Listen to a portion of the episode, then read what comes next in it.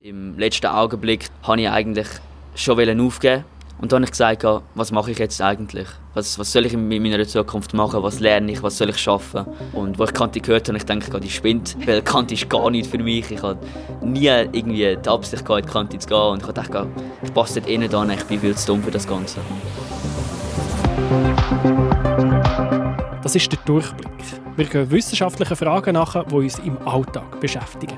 Wir wollen verstehen, wo die Forschung steht und wo die Reise hergeht. Wir haben in der letzten Episode ganz viele spannende Wissenschaftsthemen behandelt. Wir sind zusammengesessen mit Drohnenexperten, Darmforschern und Soziologinnen. Aber braucht man eigentlich, um so gut über das Thema Bescheid zu wissen, zwingend ein Studium? Oder geht das auch mit einer Lehre? Ich bin Tamila Regic. Und ich bin Nicola Eberger. Amila, ich kann dir die Frage nicht recht beantworten, ob man mit einer Lehre die Wissenschaft kann weiterbringen und die Welt verändern Ja, es ist auch für mich so eine richtige Knacknuss und so auch für viele Eltern und Jugendliche. Und dieser Knacknuss gehen wir heute nachher, oder? Also wir schauen uns an, ob ich meine Kinder mal für die Lehre oder doch eher fürs Gimmi motivieren, oder? Genau, das schauen wir uns heute an, und zwar mit der Perspektive von der Praxis und der Wissenschaft. Aber zuerst mal ganz grundsätzlich möchte ich wissen, was es überhaupt heißt, so wirklich hin und her gerissen zu sein mit der Entscheidung. Weil bei mir ist es eigentlich von Anfang an relativ klar gewesen, dass ich das Gimmi mache. Ja, das war bei mir eigentlich auch immer klar gewesen. Irgendwie ist mir das so vermittelt worden von meinen Eltern, das ist normal, logisch machst du das Gimmi. Mit wem hast du geschwätzt, um mehr zu dem herauszufinden, um die andere Seite zu sehen? Ich habe mit dem Philipp geschwätzt, der ist 17 und mittlerweile in der zweiten Kante. Die Entscheidung, die uns zwei aber leicht gefallen ist, ist ihm alles andere als klar gewesen. Ich wollte eigentlich schon immer eine Lehre machen. Besonders Gärtner hat mich interessiert und Koch. Aber dort habe ich nie wirklich eine Lehre gefunden. Nicht mal eine Schnupperlehre, um ehrlich zu sein. Und das hat mich dann doch sehr belastet. Ich habe mir auch wirklich Mühe gegeben in der Schule und das 5-3 habe ich im Durchschnitt gehabt und normalerweise kriegt man auch mit einem 4-5 eine gute Lehre. Aber ich nicht und das ist schon ein sehr frustrierender Gedanke. Gewesen. Das glaube ich, dass es frustrierend ist. Also mit einem 5,3, also da hätte ich gedacht, da hast du alle Türen offen, oder? Ja, ich bin im Fall auch mega verschrocken, aber es ist eben noch ein bisschen komplizierter als nur die Noten. Mir war eigentlich mehr das Problem, überhaupt einen Betrieb zu finden, der Schnupperlehrling oder Lehrling im Gesamten annimmt. Dort bin ich wirklich fokussiert auf Gemüsegärtner. Und das habe ich wirklich mega spannend gefunden. Und habe dort mal angefragt, weil sie haben mal etwas in der Zeitung darüber geschrieben, dass sie Lehrling suchen. Und es ist sehr lang gegangen. Ich glaube, drei Wochen ist es gegangen, bis ich überhaupt mal ein Mail zurückbekommen habe. Und das Einzige, was sie ihm angeboten haben, ist eine Stunde in den Betrieb reinzuschauen und so ein bisschen Schnuppererfahrung zu sammeln. Und das war dann wirklich das Event, das es fast zum Überlaufen gebracht hätte. Ja, logisch, das ist ja mega Frust. Aber an was liegt das genau? Hat er einfach Pech gehabt?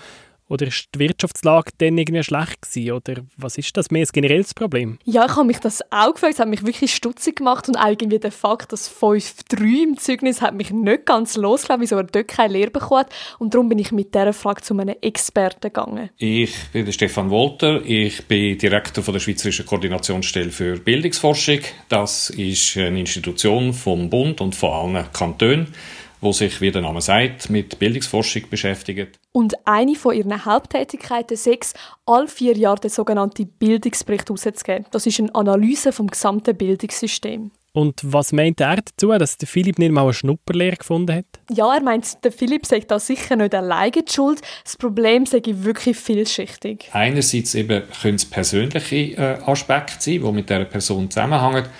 Es kann aber auch sein, dass die Person einfach am falschen Ort den falschen Beruf gesucht hat. Dann spielt es auch eine Rolle, was der Arbeitgeber selber für ein Profil hat. Ist das ein KMU, wo eben beispielsweise so klein ist, dass jede Mitarbeiterin, jeder Mitarbeiter muss verschiedenste Skills, Fähigkeiten mitbringen, weil man einfach nicht genug hat, um alles spezialisiert zu machen. Ah, er meint so im Gegensatz zu einer Grossfirma, wo jeder Job mega spezialisiert ist oder wo du etwas musst können oder ist es eben ein KMU, das ganz verschiedene Sachen muss können Außerdem sei das gute Sektzeugnis von Philipp vielleicht auch ein Hindernis gewesen, gerade für die beiden Berufe Koch und Gemüsegärtner.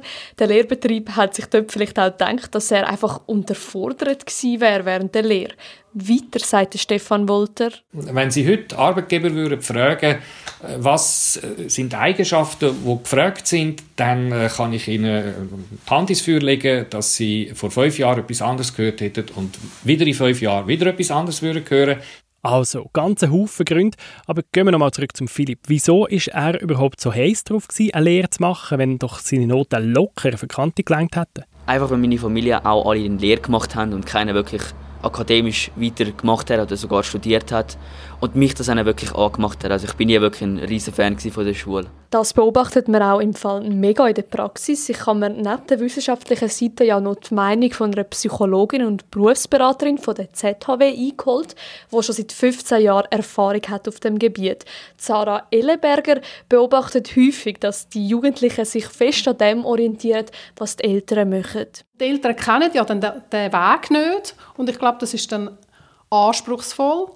Und dazu kommt, dass vielleicht Eltern gibt und sagen, mein Kind soll es mal besser haben wie ich und soll die Chance haben oder die soll jetzt den akademischen Weg gehen, ob jetzt das passt oder nicht. Also wie quasi eine Delegation auch. Und das macht Stress. Also es ist manchmal wirklich extrem, wie auch Junge können darunter leiden. Außerdem orientieren sich die Jugendlichen generell nicht nur an den Eltern fest, sondern an ihren Peers. Sie wählen laut der Berufsberaterin dann vielleicht einen Beruf, der bei den Kollegen beliebt ist und nicht, weil es einem mega fest interessiert interessiert. Gut, der Philipp hat aber nicht unter den Eltern oder Kollegen in dem Sinn gelitten, sondern einfach unter dem Fakt, dass er keine Lehrstelle gefunden hat, die ihn interessiert, oder? Was hat er nachher gemacht? Weil du hast ihn am Anfang als Kanti-Schüler vorgestellt. Wie genau. ist er genau. schlussendlich doch noch in Kanti gelandet? Ja, das ist eine relativ spannende Geschichte. Sagen wir es mal so, es ist eine relativ spontane und auch kurzfristige Entscheidung. Der Philipp kann sich noch genau an den letzten Abend zurückerinnern vor der Anmeldefrist. Meine ganze Familie ist in der Stube gesessen und wir haben irgendeine Krimiserie geschaut. Und dann habe ich gesagt, was mache ich jetzt eigentlich? Was, was soll ich in meiner Zukunft machen? Was lerne ich? Was soll ich schaffen? Und meine Eltern sind ehrlich gesagt auch ein bisschen planlos gewesen, was aus mir werden soll. Sie haben schon gewusst, ja, der Philipp möchte eine Lehre machen, aber äh, etwas anderes wäre auch für ihn definitiv das Richtige oder auch gut. Und seine Schwester sagt dann wirklich so ins Zimmer zu stürmen und hat ihm wirklich fest davon abgeraten, das 10. Schuljahr zu machen und nochmal ein Jahr lang eine Lehre zu suchen. Wir beide sind schon sehr ähnlich und sie hat gesagt, das ist wirklich nichts für dich, mach etwas anderes, mach Kanti. Das ist eine Ansage von der Schwester. Zum Glück gibt es grosse Schwestern, oder? Wie hat er auf das reagiert? Als ich Kanti gehört habe, ich denke, die spinnt, weil Kanti ist gar nicht für mich. Ich hatte nie irgendwie die Absicht, in die Kanti zu gehen und ich dachte, ich passe dort eh nicht an, ich bin viel zu dumm für das Ganze. I can relate. Also für mich ist es von Anfang an klar, dass ich gar nicht kannte, aber genau diesen Gedanken hatte ich auch. Ich habe gedacht, Jesus Gott, Mathe und Physik und Chemie, das liegt mir wahrscheinlich gar nicht. Diese Sorge hat ihm aber die Schwester dann nach einem längeren Gespräch nehmen und dann hat er das gemacht, was er nie für möglich gehalten hat. Ich habe mich dann vor den Computer gesetzt und gesagt, gut, ich schreibe jetzt den Brief und mich anmelden am allerletzten Tag. Eigentlich noch ein paar Stunden wären es gegangen und dann wäre der Anmeldeschluss schon vorbei gewesen. Und habe mich dort angesetzt, habe das geschrieben, habe es abgesendet und habe mir gedacht, gut, wenn es etwas wird, dann wird es. Und wenn nicht, ist auch nicht schlimm, dann mache ich die Zehnte. In dem Fall ist es aber etwas geworden. Hat er sich in dem Fall gut eingelebt und gemerkt, dass Krampfen und Lernen doch noch etwas für ihn ist? Oder bereut er es jetzt? Also im allerersten Jahr hat es mich schon ein bisschen gereut, weil ich sehe Kollegen, die Geld verdienen. Das ist natürlich ein riesen Nachteil in der Kante. Aber mittlerweile muss ich wirklich sagen, es war die richtige Entscheidung für mich. Gewesen. Und ich habe schon sehr vieles gelernt, nicht nur in Sachen Allgemeinbildung oder Sprache und Mathe, sondern auch wirklich, wie ich mit Lernen umgehen muss. Und ich habe mich selber kennengelernt in der Kante.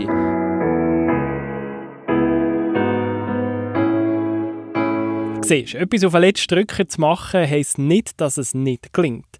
Also nicht, dass jetzt das unser generelles Arbeitsmotto wäre, oder Amila? ich gebe mir Mühe. Okay, tun wir die Situation von Philipp ein bisschen abbrechen. Was ist eigentlich im Kern das Problem? Wieso tut man sich so schwer bei der Frage, soll ich ins Gimmi oder soll ich eine Lehre machen? Es hat sicher mal damit zu tun, dass wir das duale Bildungssystem haben in der Schweiz. Also wenn wir jetzt im Ausland wären, würde man sich vielleicht nicht so viel überlegen, weil dort studiert man sowieso. Und eine Lehre ist vielleicht verpönt. Das sagt Psychologin und Berufsberaterin Sarah Ellenberger. Und in der Schweiz ist es eigentlich genau das Gegenteil. Dort ist die Lehre richtig beliebt. Also in der Schweiz ist äh, die Maturitätsquote der Gymnasiale bei leicht über 20 Prozent. Das heißt, etwa ein Fünftel der Jugendlichen macht eine gymnasiale Maturität. Dann äh, sind es ungefähr 60 Prozent, ein bisschen mehr von den Jugendlichen, die eine Berufsbildung machen. Und die restlichen Prozent sind die mit der Fachmatur oder die, die keinen Abschluss machen. Aber das heißt, das duale Bildungssystem, das wir in der Schweiz haben, bietet eigentlich für alle relativ viele Möglichkeiten. Das duale Bildungssystem. Das heisst eben, wir können in der Schweiz eine Grundbildung in einem Betrieb machen oder in einer Berufsschule und haben so einen direkten Zugang zum Arbeitsmarkt, oder? Und auf der anderen Seite können wir eben das Gimmi machen und studieren. Richtig. Und ähm, das Wichtige ist, dass das Schweizer System durchlässig ist, also dass man immer Weiterbildungen machen kann und sich so quasi aufschaffen kann. Okay, aber das spricht ja in dem Fall wieder alles für die Lehre. Und die Mehrheit wählt ja auch immer noch die Lehre. Wieso ist das Gimmi trotzdem schmackhaft? Lassen wir da der Berufsberaterin am besten noch mal kurz zu. Das hat jetzt durch die Akademisierung, die stattfindet, eine rechte Verschiebung gegeben. Und hat auch viel, glaube ich, auf der anderen Seite mit Prestige zu tun. Ähm, das einerseits, oder, eine Lehre findet man mega toll weil man lernt so viel und man, man, man ist schon früh in der Berufswelt, übernimmt Verantwortung, kann persönlich reifen und hat nachher auch gute Chancen im Arbeitsmarkt.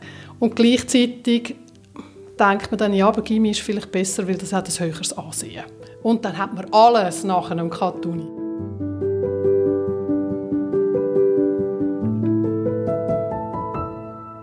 Okay, das sind also so ein bisschen die Schwierigkeiten. Erstens, Jugendliche haben so viele Möglichkeiten, dass sie fast ein bisschen überfordert sind. Und zweitens, die Eltern können ihm natürlich drin funken. Aber da muss es doch irgendeine Lösung geben. Hat die Wissenschaft nicht Daten dazu? Was ist jetzt effektiver? Mit was ist man besser gewappnet für die Zukunft? Da muss ich dich leider noch einmal enttäuschen, Nico.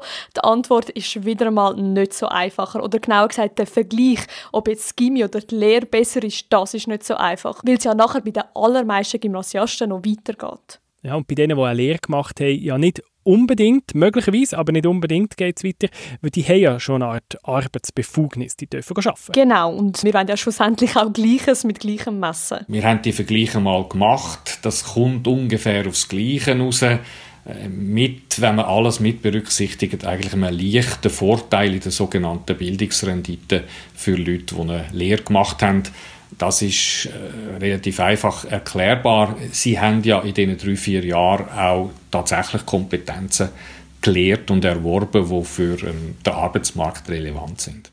Ja, aber die haben dann schon Kompetenzen. Und ein Gymnasiast, der hat zwar eine Matur, aber wirklich arbeiten kann er noch nicht direkt. Er braucht zuerst noch ein Studium, oder? Und der Stefan Wolter hat Bildungsrendite gesagt. Das ist ziemlich ein schreckliches Wort. Was soll das heißen? Ich versuche es mal zu erklären. Also in meinen Worten, das würden wahrscheinlich Volkswirtschaftler komplett anders sagen, verstehe ich so. Sich zu bilden ist ja mit Kosten verbunden. Also einerseits zahle ich zum Beispiel Semesterkosten in der Uni, aber andererseits habe ich eben auch einen entgangenen Gewinn. Also Opportunitätskosten nennt man das. Ich hätte ja in der Zeit, wo ich mich weiterbilde, auch andere Sachen können machen Aber alles in allem investiere ich auch in meine eigene Bildung. Und jetzt geht es darum, dass die Rendite herausfinden will, ob sich die Investition in meine Bildung Bildung oder in einen spezifischen Weg wirklich auszahlt am Ende. Und der Vergleich macht eben nur auf einer höheren Ebene Sinn. Wenn man nachher ein Tertiärstudium dazu nimmt, äh, dann spielt es eigentlich keine Rolle, ob sie eine Fachhochschule machen oder eine höhere Berufsbildung oder eine Universität. Die Rentabilität für jedes Jahr Studium ist in allen Wegen etwa die gleiche. Ja, super, also da sind wir wieder gleich wie vorher, oder? Aber sag mir, dass wenigstens Sarah Ellenberger aus der Praxis das anders sieht. Negativ, Nico. Sie geht sogar noch einen Schritt weiter. Von dem ganzen Tohu Wabohu, wo wir um die Frage Gimmi versus Lehre machen, halten sie eigentlich gar nichts. Grundsätzlich finde ich es völlig unnötig. Also von dem her hat man eigentlich, egal wo man startet, die gleichen Möglichkeiten, halt dann mit vielleicht gewissen Umwegen oder Zusätzen, die man machen muss. Also von dem her wäre das eigentlich ja eine grosse Entlastung, wenn es um einen Entscheid geht. Also ich finde es eigentlich auch schön zu hören von ihr, weißt, dass es nicht so darauf ankommt, weil das entlastet dem ja auch ein bisschen zu sagen, ja, du musst dich nicht für den Rest von deinem Leben entscheiden. Du stellst jetzt nicht die grosse Weiche, sondern es ist schon noch ein bisschen, oder? Du kannst nachher noch in die andere Richtung gehen. Aber logisch, du musst dich in diesem Moment schon entscheiden für die eine oder andere Richtung, Lehre oder Gimmi. Und was ist, wenn man da immer noch Mühe hat bei dieser Entscheidung? Ja, da gibt es nicht wirklich irgendeine Zauberformel, die man nehmen kann und die dann hilft. Es ist wirklich so, dass man sowohl als älterer Teil, aber auch als Jugendlicher selber von Anfang an wirklich offen bleiben muss und wirklich mal in Ruhe anhockt und sich anfängt hinterfragen. Wer bin ich? Was mache ich gern? Was kann ich gut? Wie gehe ich auch irgendwo an eine Sache an? Eben, bin ich eher pragmatisch oder bin ich eher die, die gerne Theorie lernt? Auch in welchem Umfeld fühle ich mich wohl. Oder ist das in einer Schulklasse und täglich in die Schule gehen und, und Neues lernen, lerne ich gern? Oder bin ich die Person, die lieber praktisch umsetzt oder schon Verantwortung trägt? Und wie sieht es auf der Seite der Arbeitgeber aus? Auf was schauen die so im Moment? Ist das, braucht man da möglichst einen geraden Lebenslauf oder muss man mit 16 schon 20 Jahre Arbeitserfahrung haben? Naja, also ein paar Regeln gibt es da schon, was wirklich zum Erfolg führt oder führen könnte, zumindest aus wissenschaftlicher Sicht. Arbeitgeber, wenn sie einen Lebenslauf anschauen, schauen darauf auf sogenannte komplementäre Kompetenzen. Das heißt, äh, jemand kombiniert äh, Fähigkeiten, wo im Gesamtbild etwas äh, unique, etwas Einzigartiges ergeben. Dann ist man sehr erfolgreich. Es gäbe aber laut Stefan Wolter ein paar Jugendliche, die das ein bisschen falsch interpretieren und deuten. Ich muss in meinem Lebenslauf einfach 10, 12 verschiedene Tätigkeiten aufweisen und dann zeige ich, dass ich da so äh, versatil bin und vielseitig einsetzbar. Und genau das, was man eigentlich versucht, geht dann hinten raus.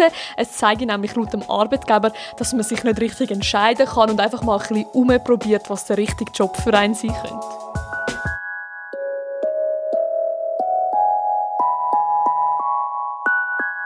Wie sieht es eigentlich mit der Digitalisierung aus? Die verändert jetzt gerade einen Haufen und da gehen auch wieder neue Berufsfelder auf. Es ist ja überhaupt nicht absehbar, wo die Digitalisierung anführt. Das, das weiß wirklich niemand. Also von dem her finde ich immer noch das Beste, dass man den Weg wählt, der einem persönlich entspricht. Weil dort, wo man irgendwie motiviert ist, wo man Freude hat daran, wo man interessiert ist und wo man gut ist drin, dort kann man sich auch eine gute Basis legen dann für später. Also, man sollte den Weg wählen, der einem persönlich entspricht. Zu dieser Frage, die wir jetzt in dieser Episode diskutiert haben, Gimmi oder Lehr, hat übrigens unsere Kollegin Franziska Engelhardt eine ganze Podcast-Serie gemacht. Zwölf Episoden, die das vertiefen. Der Podcast heißt «Was will ich werden?». Die findet ihr auch auf Spotify oder bei Apple Podcasts. Sucht einfach mal nach «Was will ich werden?», wenn euch das Thema im Moment gerade akut interessiert. Hört doch dort mal rein, Podcast vom älteren Magazin Fritz und Franzi. Aber zum den Bogen jetzt zum Philipp wieder zu schließen, für ihn ist das nach wie vor eine mega schwierige Entscheidung gewesen. Wie sieht er das mittlerweile? Hat er seinen Traumberuf vom Gärtner völlig über Bord geschmissen? Nein, im Gegenteil, er lässt sich wirklich immer noch beide Wege offen. Mittlerweile finde ich Biologie sehr spannend, auch besonders Mikrobiologie. Und das habe ich alles in der Kante eigentlich lieben gelernt. Aber das draussen arbeiten und Pflanzen einpflanzen und äh, einfach im Garten draussen sein, ist schon etwas sehr Spannendes für mich und das mache ich auch heute noch in meinem eigenen Garten von, von unserer Wohnung. Und ich denke, ich kann beides mit auf meinen Weg nehmen und das eine will ich das Hobby machen und das andere Beruf. Und was dann wirklich mein Beruf wird, wird sich wohl noch zeigen.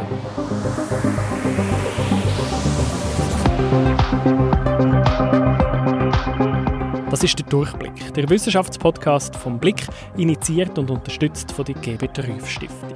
In der nächsten Folge fragen wir uns, macht Google uns eigentlich dumm? Diese Folge ist von mir geschrieben worden, Amila Regic. Danke vielmals, Nico Leuenberger, hast sie mit mir zusammen gehostet. Ist ein Vergnügen gewesen. Und immer am Dienstag gibt es neue Folgen. Die findet sie auf Spotify, Apple Podcasts oder auf blick.ch/durchblick.